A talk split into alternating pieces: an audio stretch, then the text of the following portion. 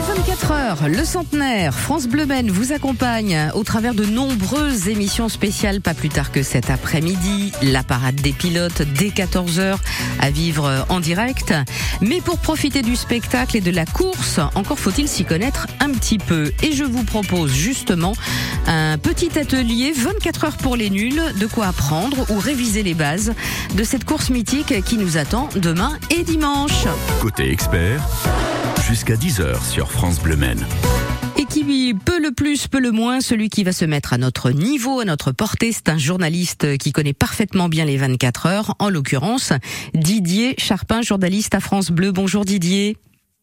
Bonjour Bérénice, bonjour à tous. Prof, notre prof pour la demi-heure euh, qui vient. Alors on va commencer par le début. Il y a 62 euh, voitures, mais euh, plusieurs catégories. Quand on appréhende les 24 heures, c'est vrai qu'il faut comprendre ça.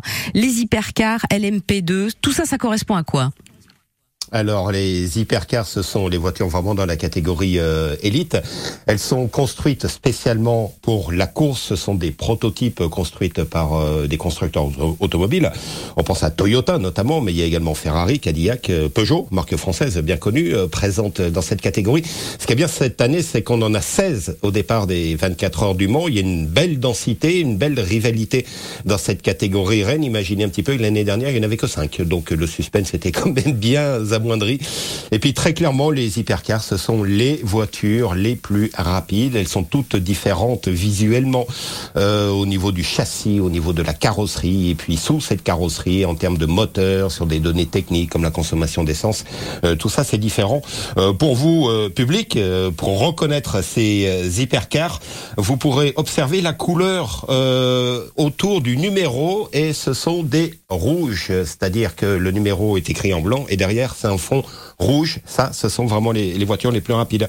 Sinon, LMP2, derrière, bah, il y a la LMP2, LMP2 qu'est-ce que c'est alors LMP2, euh, c'est exactement l'inverse de ce que je viens de vous dire. Elles sont toutes pareilles. C'est-à-dire c'est le même châssis, le même moteur. Euh, c'est un châssis Oreca, c'est un moteur Gibson. Le fond il est bleu pour euh, les reconnaître. Là où c'est intéressant, comme elles sont toutes pareilles, tout pareil, ça se joue vraiment sur le pilotage. Il y a énormément, énormément de densité dans cette catégorie. Ça se joue au dixième de seconde. Il y a beaucoup d'anciens pilotes de Formule 1 qui sont là et euh, ça donne une châssis, une catégorie où c'est vraiment très, très disputé cette catégorie euh, LMP2. Autre catégorie. Et puis sinon. Le, les GT, les voitures de, de grand tourisme, grosso modo, c'est celles que vous pouvez croiser en ville ou euh, sur l'autoroute. Euh, C'est-à-dire, ce sont des voitures qu'on peut trouver dans le commerce. Alors évidemment, haut de gamme. Hein, on parle de Ferrari, d'Aston Martin, euh, de Porsche. Euh, elles sont un petit peu réadaptées pour euh, la course, mais l'idée, c'est de faire rouler des voitures qui sont vendues chez le concessionnaire au coin de la rue. le public les aime bien parce qu'on peut vraiment s'identifier. à eh elles. On parle de Ferrari, par exemple, voir une Ferrari passer sous ses yeux, entendre le bruit du, du moteur. ça ça aussi, ça fait partie du plaisir du Mans. Il y a 62 voitures, elles vont pas toutes à la même vitesse et c'est aussi pour ça que ça donne beaucoup beaucoup d'actions euh, en piste. Celles-là, vous aurez pas trop de mal à les reconnaître. Euh, le fameux, la fameuse petite couleur hein, euh, sous leur numéro, c'est du orange dans ce cas-là. Donc rouge hypercar, bleu LMP2 et orange pour les GT. Parfait. Alors on va parler des enjeux de cette année parce qu'il y en a. Contrairement peut-être aux années précédentes, cette année 2023 est une année particulière en ce sens et vous allez nous expliquer tout ça euh, dans quelques instants. Vous restez avec nous évidemment euh, Didier, les 24 heures pour les nuls jusqu'à 10 heures.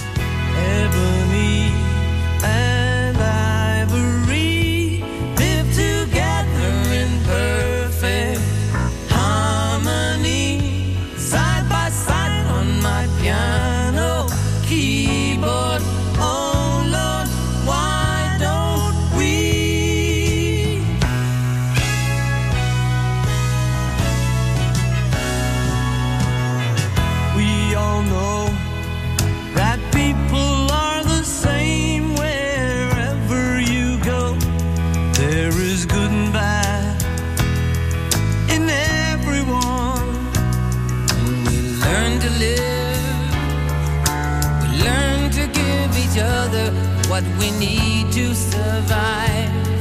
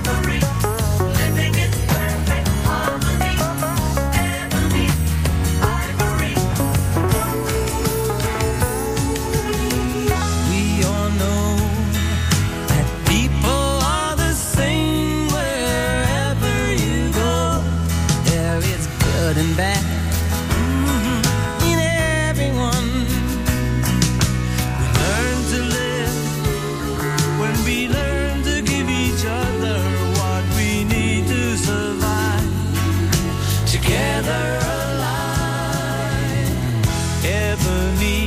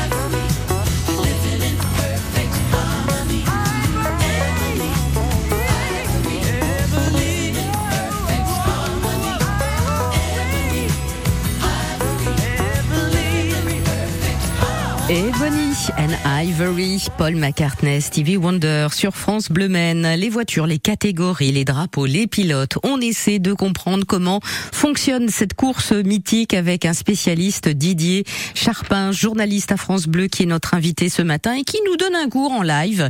Si vous avez envie de lui poser quelques questions, c'est le moment 02 43 29 10 10. Alors on le disait euh, Didier, cette année est une année particulière pour euh, les 24 heures du Mans. Certes, c'est le centenaire, mais surtout cette année il y a un enjeu, des enjeux qu'il n'y avait pas finalement, euh, pas forcément les années précédentes. Oui, surtout dans la catégorie Rennes, euh, puisque on a quand même la sensation depuis cinq ans que Toyota se balade, gagne sans réelle adversité.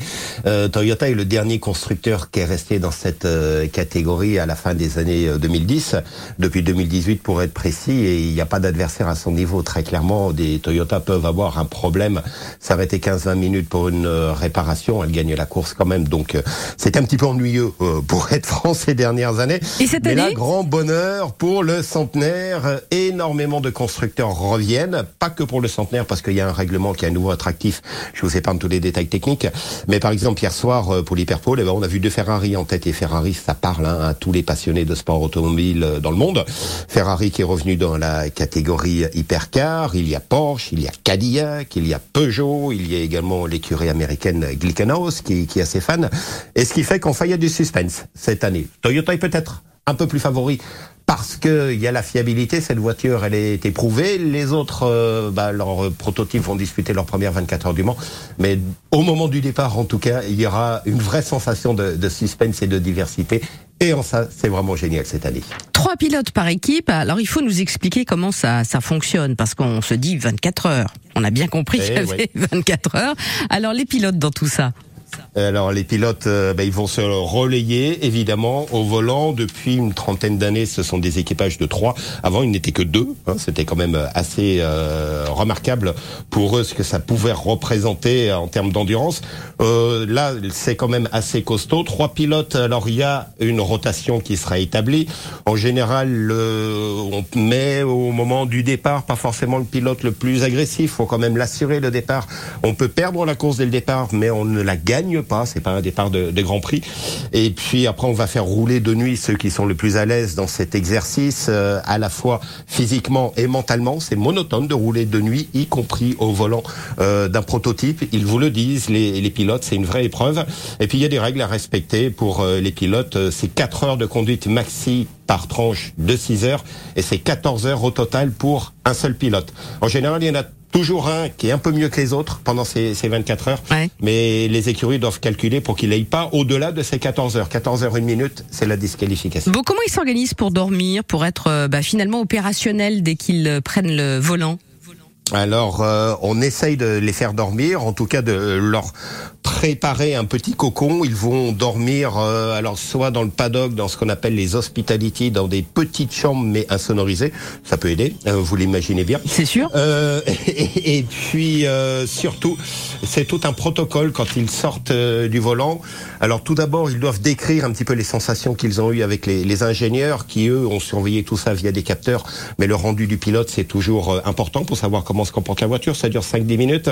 Après, euh, passage auprès du kiné pour essayer de soigner le, le corps qui est un petit peu endolori. On se nourrit, une douche et essayer de dormir. Je dis bien essayer, c'est pas toujours simple. Certains y parviennent mieux que d'autres. En général, les débutants ont du mal à trouver le sommeil Ouais. dans leurs premières 24 heures du Mans. Ceux qui sont rompus à l'exercice parviennent à aller grignoter, on va dire, 2-3 heures euh, de sommeil. Ouais. Et après, il y a tout un protocole euh, de réveil, réveil musculaire. Ils vont faire du vélo d'appartement, par exemple. On leur met des projecteurs qui paraissent assez int- intenses, mais qui reproduisent finalement la lumière euh, du jour. Et puis, chez certains, euh, il y a cette petite superstition euh, d'utiliser de la myrtille. Vous avez bien entendu Tiens donc. de la confiture de myrtille, du jus de myrtille.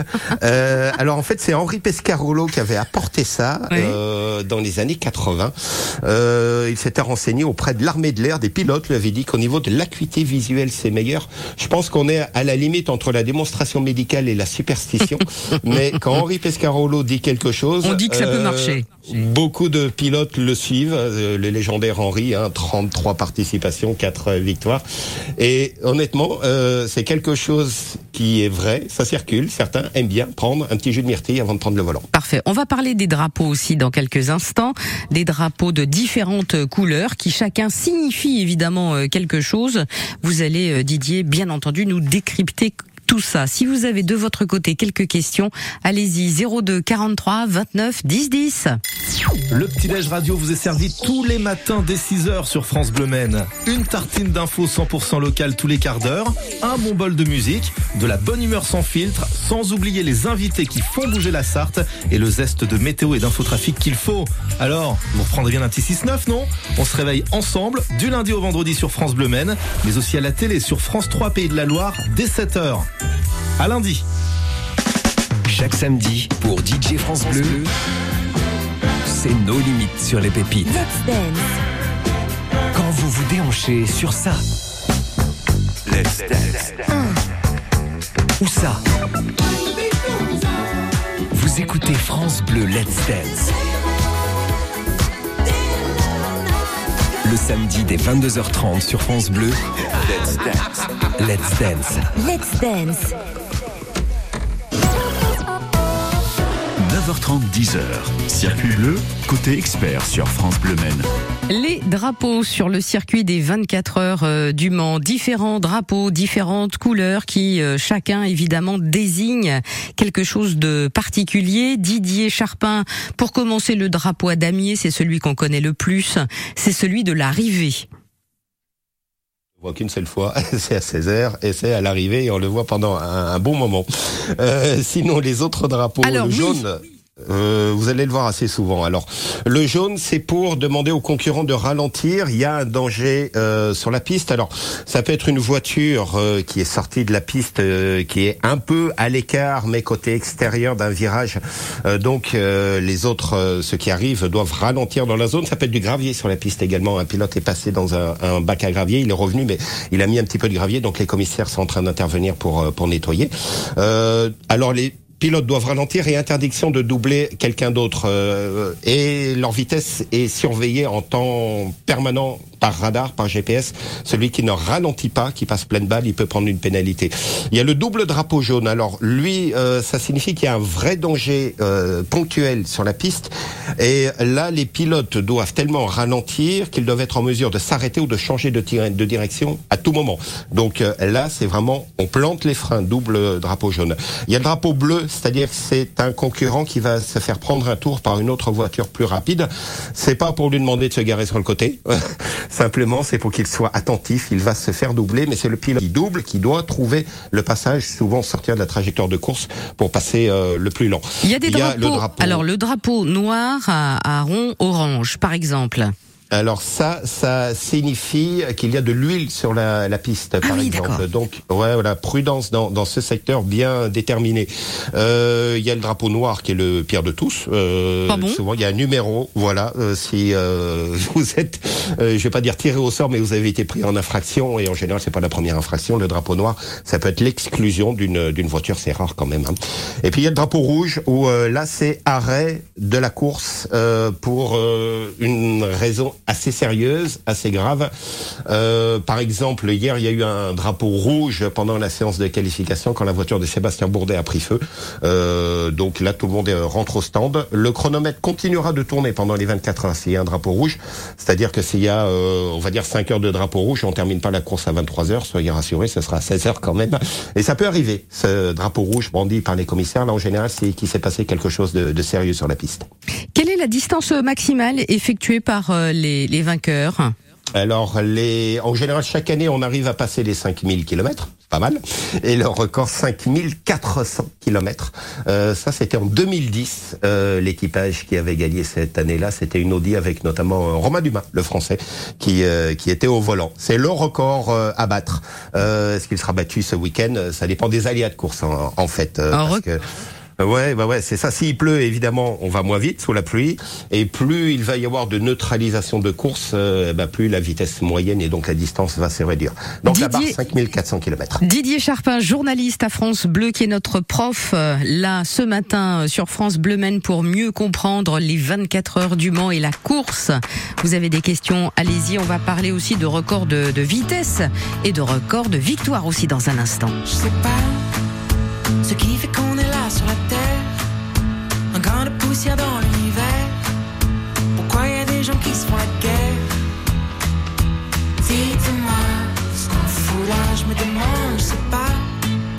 Plus j'avance et moins j'ai de repères. Comment rattraper le temps qu'on perd? Parfois j'aimerais revenir en arrière. Dites-moi ce qu'on fout là, je me demande.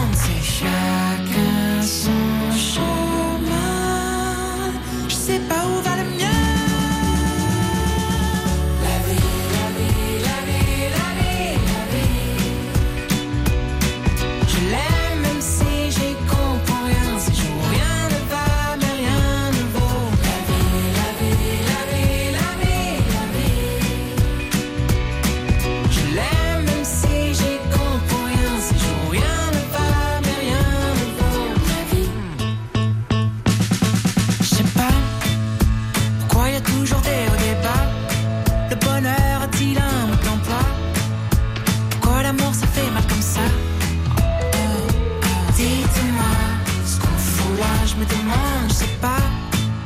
Y a-t-il une fin heureuse à tout ça? Un autre monde?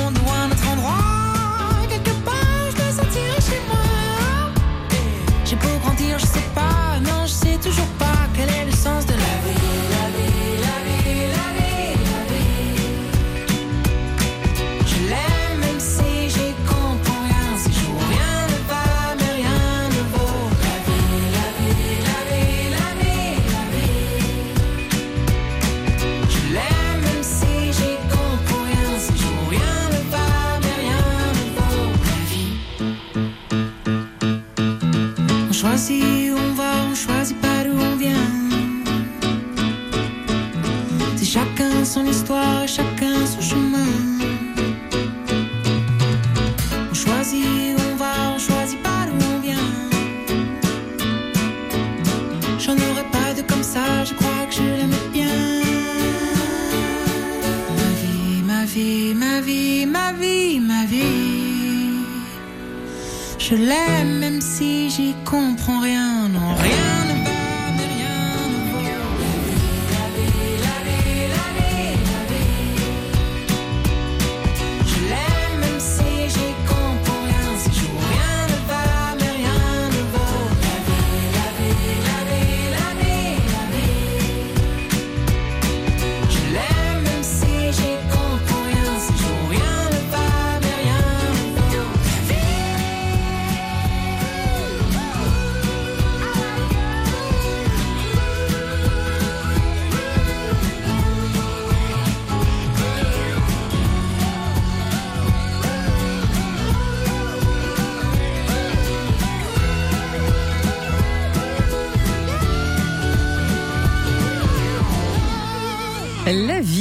Malo sur France Bleu Maine. Côté expert sur France Bleu Maine.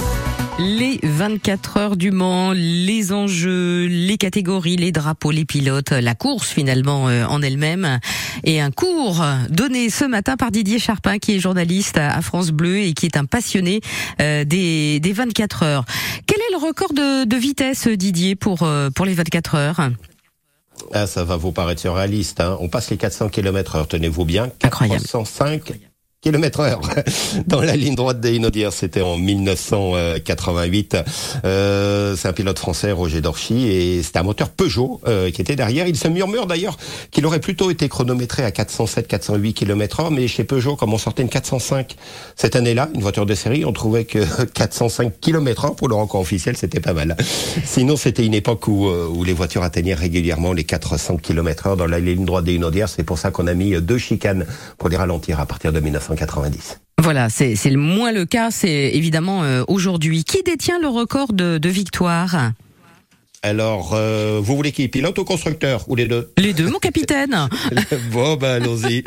Euh, au niveau des, des pilotes, c'est le Tom Christensen, 9 victoires aux 24 heures du Mans. C'est quand même impressionnant. Euh, des années 2000, associé à la suprématie de Audi durant cette euh, décennie. Derrière Jackie X, hein, euh, qui lui avec six victoires pendant très longtemps, euh, pilote Porsche. On l'a appelé Monsieur euh, Le Mans. Ils seront présents tous les deux chaque ils sont présents tous les deux pour faire Et puis au niveau des constructeurs, c'est Porsche euh, qui domine avec 19 victoires au total euh, depuis 1970 et jusqu'en 2017. Parfait. On espère que la ligne va tenir euh, encore au moins une minute parce que j'ai une question à, vous poser.